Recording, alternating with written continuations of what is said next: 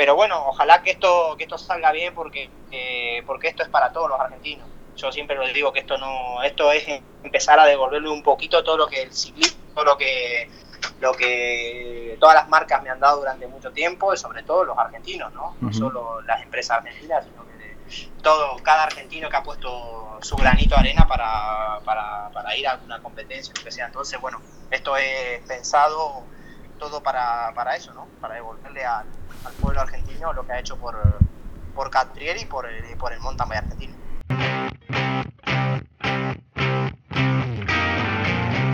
Esto es el podcast de la senda.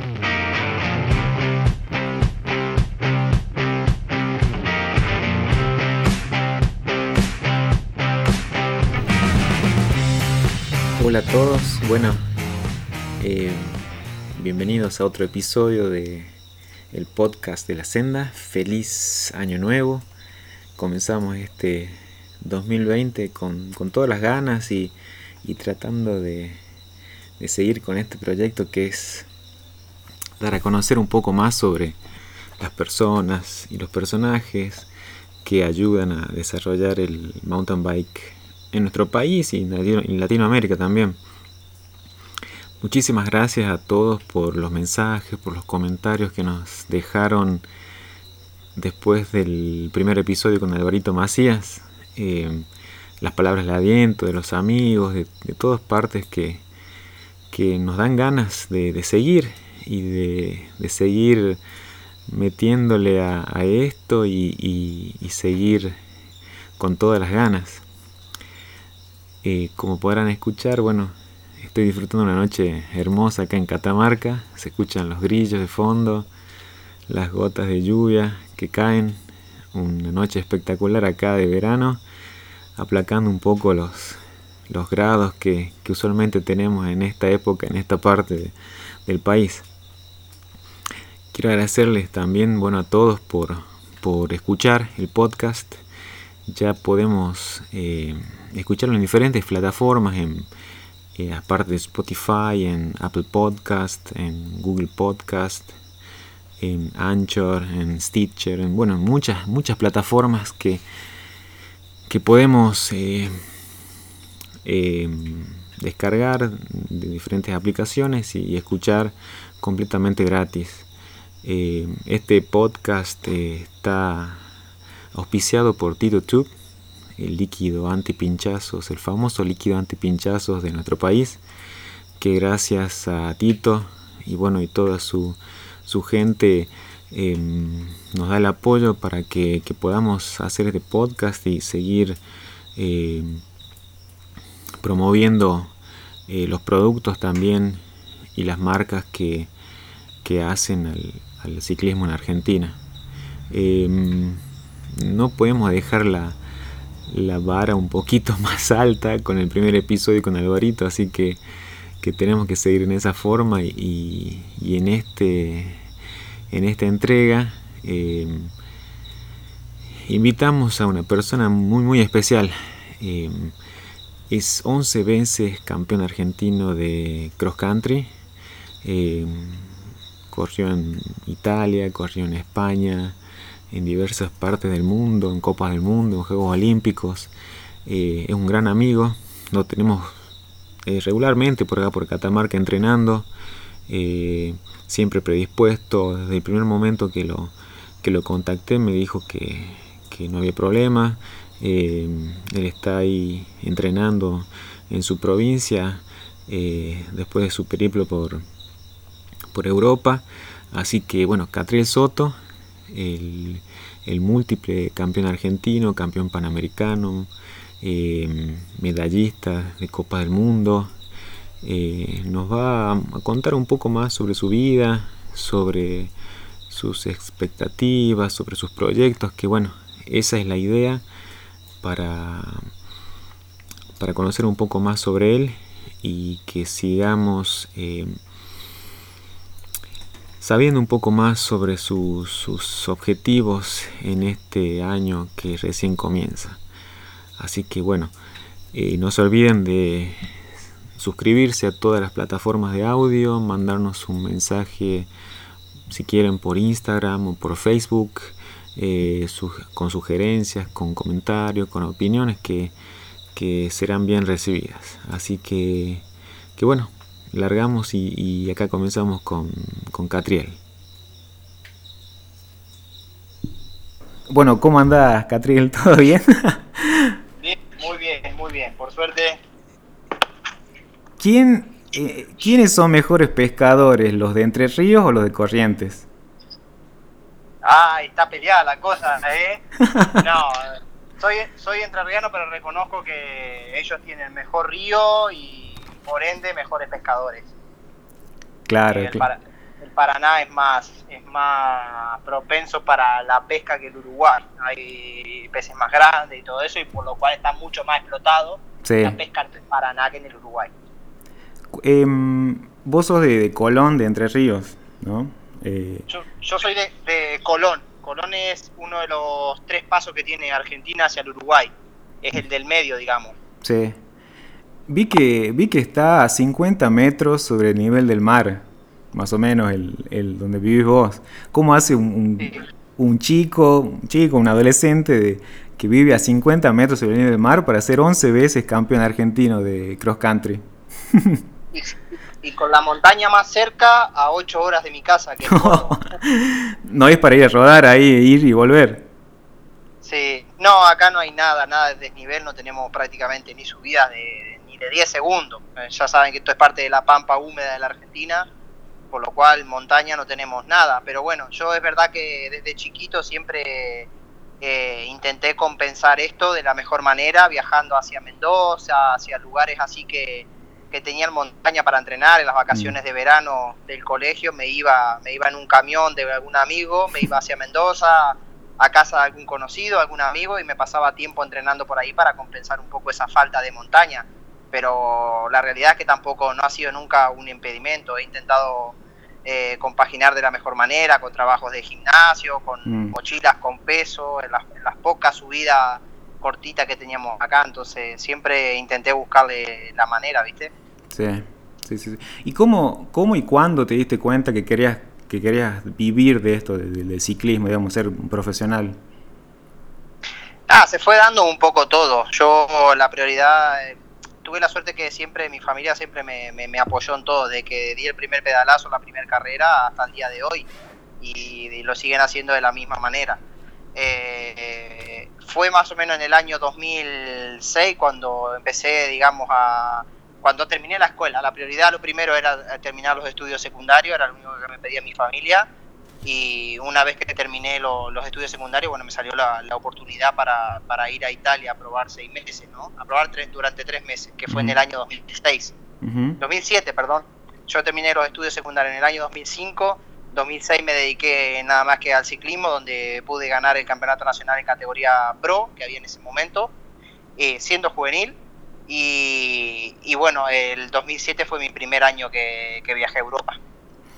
Viendo, viendo ahí un poco el, recorrido que tuviste en Europa, ahí comenzaste, en el, como decís vos, pero ahí con un equipo italiano, ¿puede ser el Infotre Lecugan? Sí, sí, sí. Y después... Empecé en el año Sí, estuve cuatro años en Italia. Durante, sí, durante cuatro temporadas estuve compitiendo para diferentes. Para diferentes. Los tres primeros años fueron, fueron el mismo equipo y el cuarto año sí que, cambié de equipo. Siguió siendo un equipo italiano, pero, pero era otro equipo distinto al Infotre que, que había, donde había hecho tres temporadas seguidas. Claro, porque nosotros nos acordamos siempre del, por lo menos entre nuestros amigos, el, el, Protec con esa bicicleta, esa amarilla creo que era Sí, sí, sí, sí, sí. ¿Que ese también es bandera griega ese o italiana? Es italiana, es ah. italiana. Pasa que durante mucho tiempo uno de los corredores famosos que tuvo el equipo era griego, que era mm. Ilias Pericles, que mm. fue campeón del mundo.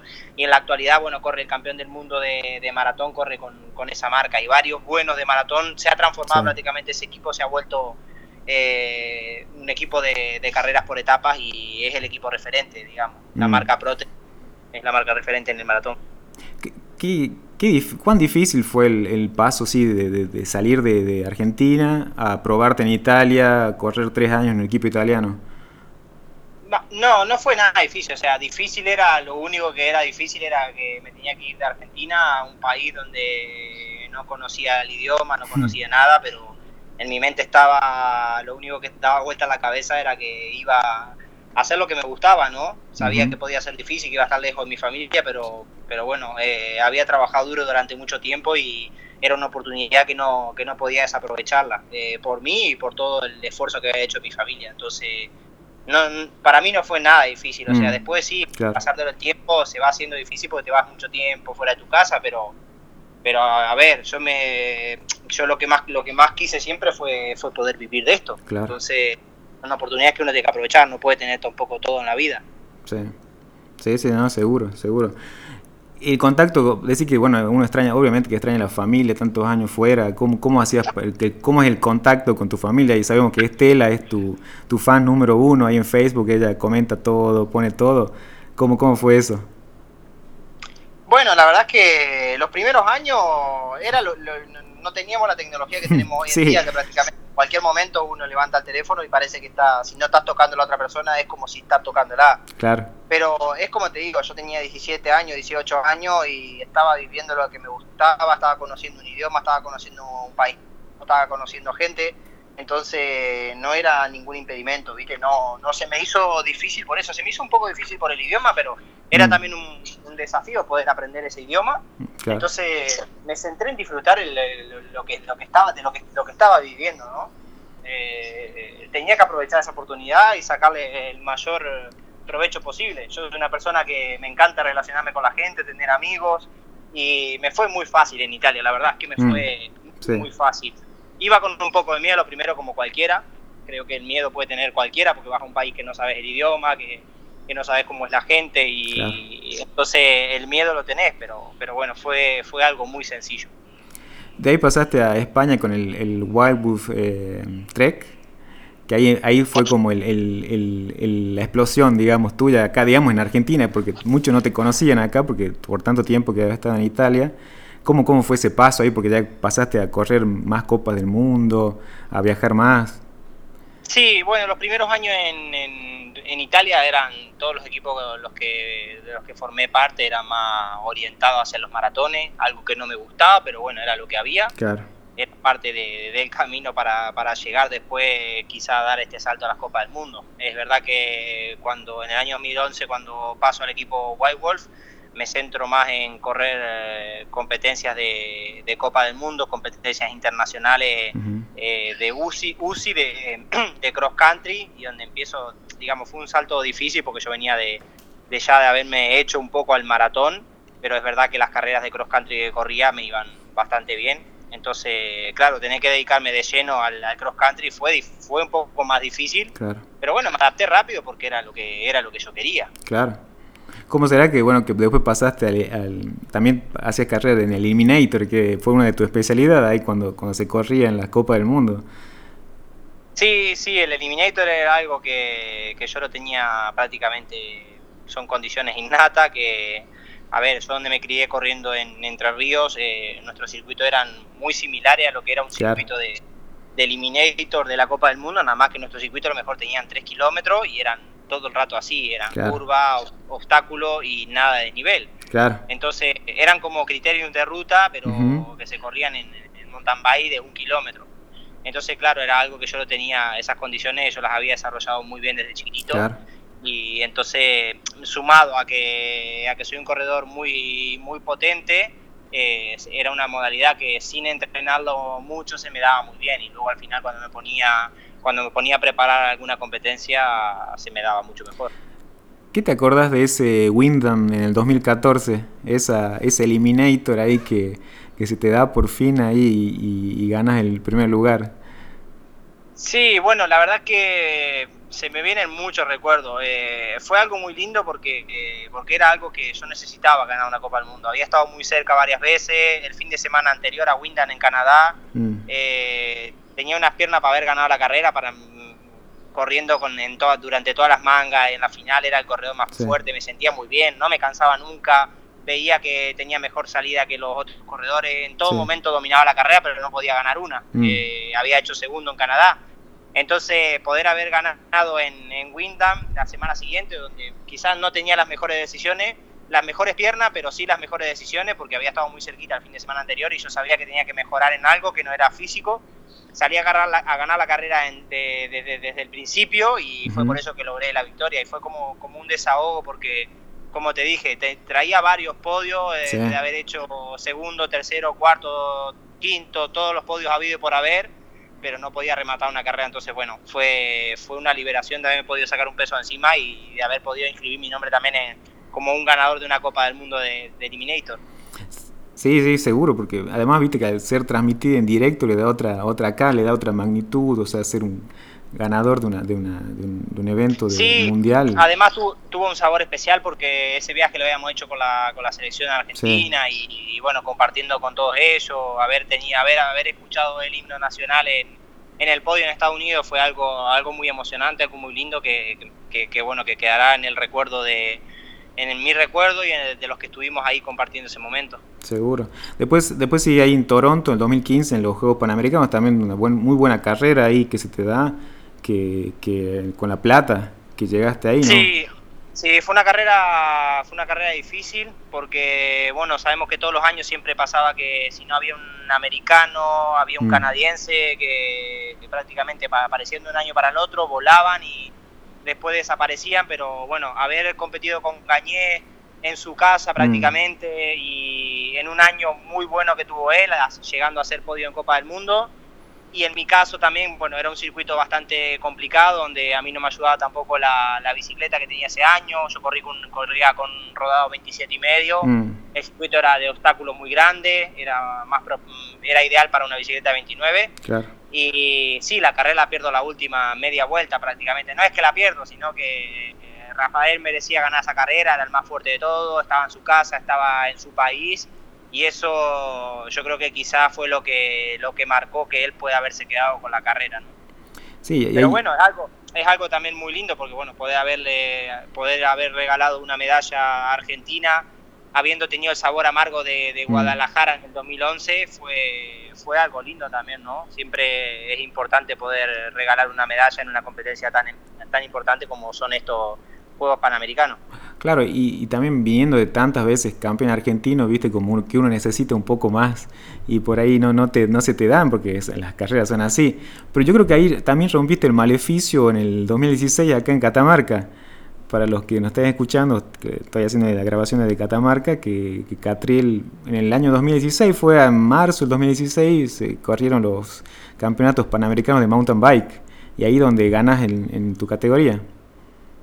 Sí, bueno, era algo también, era un, era un sueño que traía hace mucho tiempo, porque si bien lo había ganado el Panamericano en el año 2009 en Chile, en la categoría sub-23, eh, como el no lo había ganado nunca, tenía varios podios, tenía, venía de haber hecho segundo en, México detrás de Todd Wells, venía de haber hecho tercero, cuarto, quinto, prácticamente varios podios, pero nunca había podido sacarme la espina de, ser el campeón de, América, ¿no? Entonces, eh, el 2016 fue una oportunidad muy linda porque era un año olímpico, era súper importante mm. eh, sumar puntos para, para intentar ir más adelante en los Juegos Olímpicos.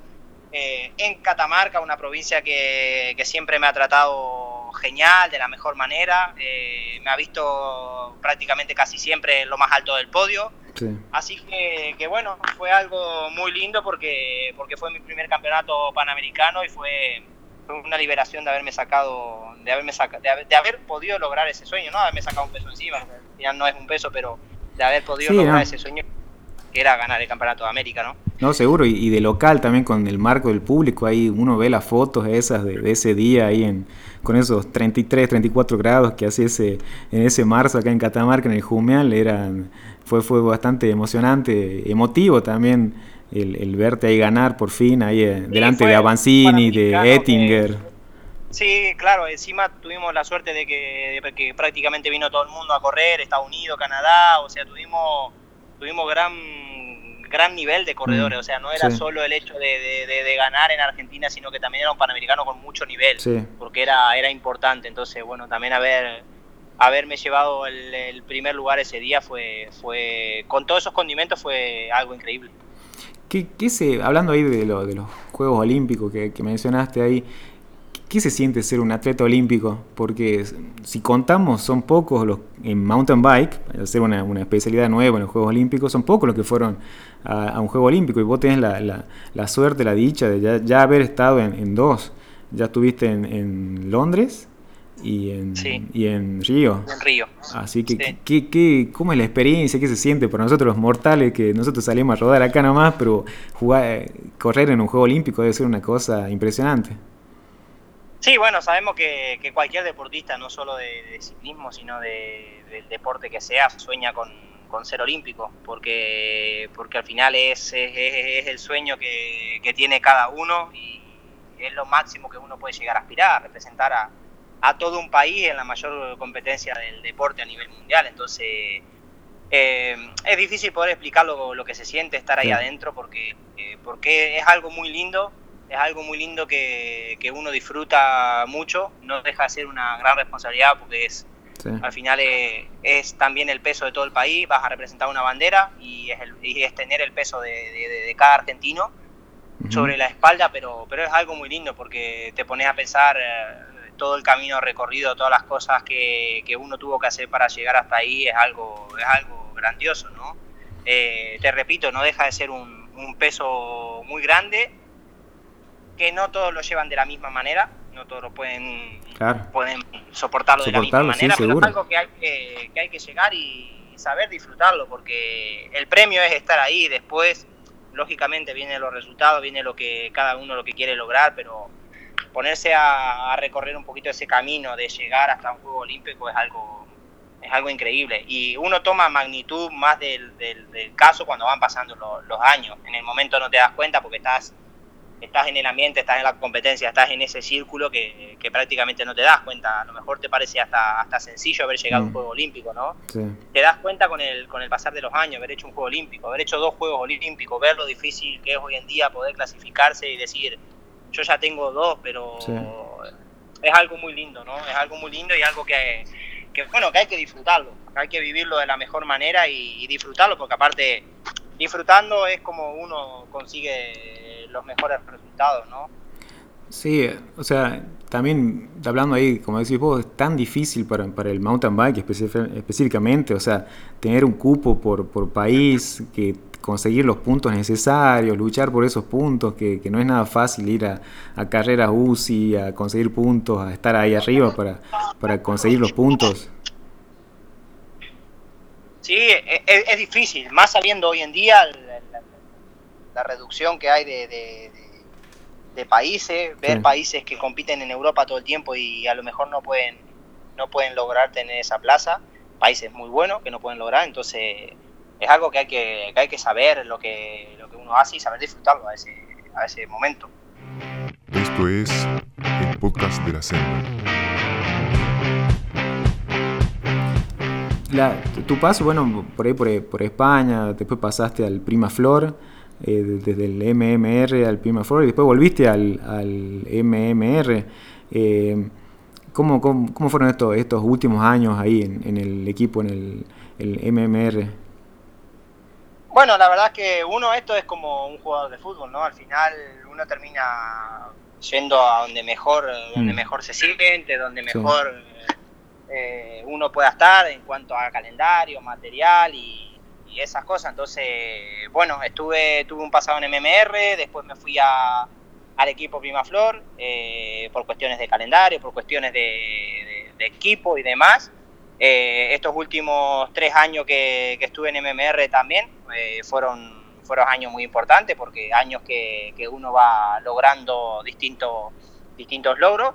Y bueno, después de la temporada pasada, yo tenía este año firmado con, con MMR, el, el 2020, pero bueno, no, no, no fue un, año muy positivo para mí. Eh, necesitaba hacer algunos cambios y bueno, fue por eso que tomé la decisión de, de, bueno, de hoy en día empezar a encarar este proyecto personal eh, con vistas a, bueno, a, hacer un 2020 con un poco más de, tranquilidad, volviendo a disfrutar de otras cosas que por ahí estos años no, estos últimos años no había podido hacerlo, de estar más presente en competencias en, nuestro país, de elegir un poco el calendario que, a mí me gusta y bueno, fue por eso un poco que, tomé esta decisión de tan importante, ¿no? Porque en un año olímpico... Eh, tomar esta, esta iniciativa de, crear tu propio equipo es algo arriesgado, ¿no? Pero, pero bueno, eh, nunca dejo de soñar, eh, esto no, no, no, se termina acá, esto no es para solo para este año, creo que esto, creo,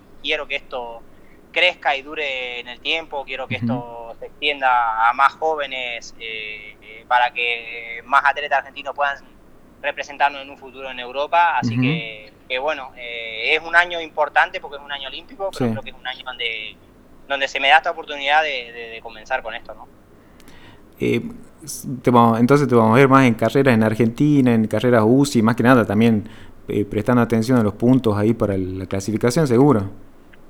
Sí, bueno, hasta el mes de mayo prácticamente la idea es esa, es poder eh, sumar la mayor cantidad de puntos porque sabemos que tenemos una posibilidad de clasificar un atleta argentino en los Juegos Olímpicos eh, es una oportunidad que tenemos que, aprovechar, que aprovecharla hasta último momento. Sabemos que hasta el mes de mayo no podemos relajarnos y, e intentar entre los tres corredores que sumamos para el país conseguir la mayor cantidad de puntos y bueno, y ojalá que, Argentina vuelva a tener la oportunidad de, tener un atleta en, Tokio, ¿no? Seguro, seguro. Che, Catri, ¿y, cómo, es, cómo arranca el proyecto este, digamos? Te vemos ahí que estás entrenando en, en tu en tu lugar ahí dándole, dándole duro con varias horas y cómo, cómo sigue el proyecto. Bueno, la idea es, ahora estamos en plena base, vengo un poco con la preparación un poquito atrasada porque bueno, tuve una cirugía que, tenía prevista, pero que, bueno, se extendió mucho en, eh, se vino muy a final de año y mm. recién la, pude hacer a principios de diciembre, mm. lo cual me atrasó un poquito la preparación porque bueno, había empezado con la pretemporada, tuve que parar, la rehabilitación y demás y, y bueno, vengo, vengo apenas atrasado con, con, un poco con la puesta a punto, pero, pero bueno, a finales de enero ya empieza la, las competencias UCI, hay carreras en Chile, hay carreras en Argentina, hay carreras en todos lados, entonces hay que, bueno, hay que organizarse para poder estar en, la mayor cantidad de pruebas, viajando y, y, bueno, eligiendo todas estas carreras para que, como te decía, intentemos sumar la mayor cantidad de, de puntos posible. Así que bueno, estas primeras carreras van a ser un poco como como para ponernos en forma, pero, pero bueno, sabemos que tampoco tenemos mucho tiempo que perder porque prácticamente para febrero ya hay que estar al, al, 110%. Seguro, seguro. ¿Y quiénes te acompañan en el proyecto, en este proyecto que, arrancaste?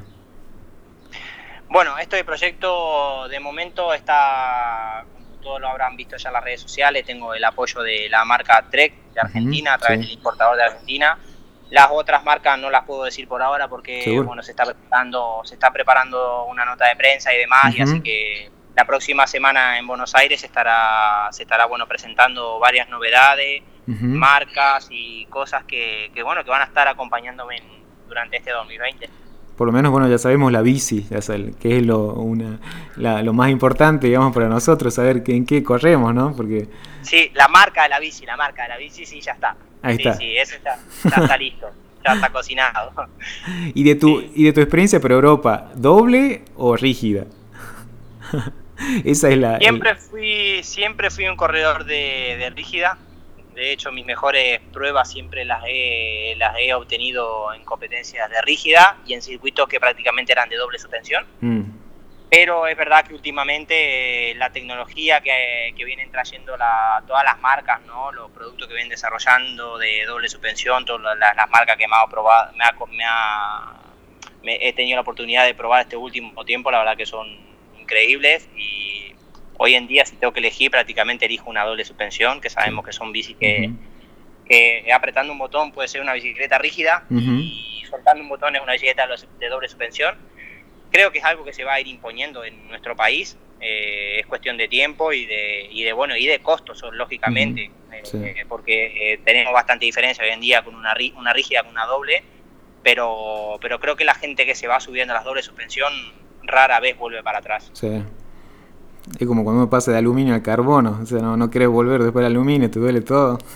Siempre lo pongo de ejemplo a eso porque es algo así. Hay mucha gente que me dice, no, pero el peso, pero esto, pero lo otro, al final, en esto no es solo el peso. Sabemos que muchas veces nosotros no, no elegimos material por el peso, tiene que haber una relación de, de peso y de, de, fiabilidad de material. En este caso, cuando con las, do, con las dobles suspensión pasa lo mismo. O sea, vos te sabés que pesa medio kilo más la bicicleta, un kilo más, pero no le vas a sacar partido solo bajando, que la gente se piensa que es así, al final el partido se lo saca en el plano, en, en bajadas, en subidas, en todos lados, ¿no? El confort que te da es, es, mucho mayor que al de una rígida, pero bueno, hay gente que, que, sigue optando por la rígida y en mi caso particular también. Yo tengo, voy a disponer eh, por suerte este año de la Pro Caliber 9.9, de la Super Caliber 9.9 y bueno, habrá fechas que, habrá carreras que, que elija una y habrá carreras que elija otra, ¿no? Todo depende del circuito también. Depende del circuito y depende de, del día que tenga y de lo que yo quiera por ahí buscar en, en, el tipo de carrera que corra. Sí. Vos tuviste la suerte de, bueno, de viajar por muchas partes del mundo, todo eso. ¿Cuál es tu lugar favorito para entrenar? Porque uno siempre viste que hay un lugar así que dice, acá me siento bien, acá por tal o cual cosa.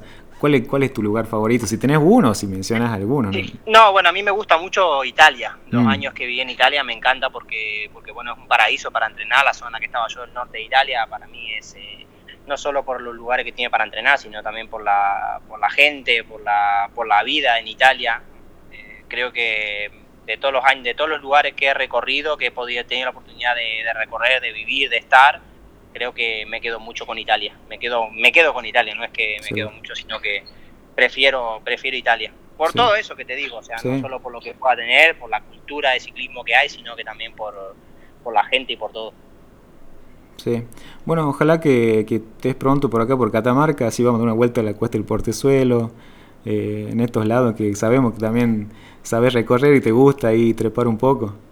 Bueno, mis, Juegos Olímpicos los preparé ahí en Catamarca, prácticamente el último mes de puesta a punto lo hice, lo hice ahí, así que no, Catamarca, como te decía hoy, es una provincia que me ha tratado siempre muy bien, tengo muchísimos amigos por ahí y siempre para mí es un, es un agrado poder volver a, pedalear por esas tierras, así que eh, bueno, yo creo que este año más de una vez me verán, me verán entrenando por ahí, subiendo el portezuelo y demás.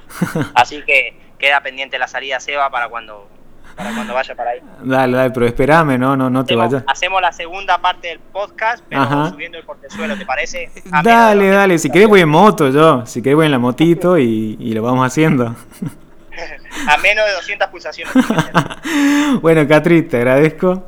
Te agradezco y bueno, y todo lo mejor para este proyecto, que se, que se concreten todos tus anhelos y bueno, y que, que siga para adelante y que sea el inicio de, digamos, de algo muy grande.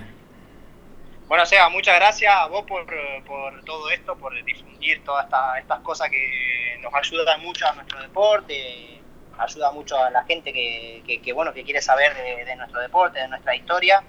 Y nada, bueno, con el proyecto este, ojalá que lo que te decía hoy, que, que vaya bien, porque esto no es, no es pensado solo para mí. este año, porque la situación del país en la que es es difícil. Eh, me ha costado mucho armar lo que estoy armando. De hecho, estoy sigo sigo buscando marcas, sigo buscando sponsors, sigo buscando gente porque el presupuesto es, es grande. La idea es compaginar carreras en América Latina y en Europa y todo cuesta mucho dinero. Pero bueno, ojalá que esto que esto salga bien porque eh, porque esto es para todos los argentinos. Yo siempre les digo que esto no esto es empezar a devolverle un poquito todo lo que el ciclismo, todo lo que lo que todas las marcas me han dado durante mucho tiempo y sobre todo los argentinos, ¿no? No solo las empresas argentinas, sino todo, cada argentino que ha puesto su granito de arena para, para, para ir a alguna competencia, lo que sea. Entonces, bueno, esto es pensado todo para, para eso, ¿no? Para devolverle al, al, pueblo argentino lo que ha hecho por, por Catriel y por el, por el mountain bike argentino. Listo, así que bueno, ya sabes cualquier cosa, la senda está para apoyarte ahí, para quedar a conocer todo eso, así que, que ojalá que nos veamos pronto y bueno, un abrazo grande. Un abrazo grande, Seba, nos hablamos. Dale. Esto es el podcast de la senda.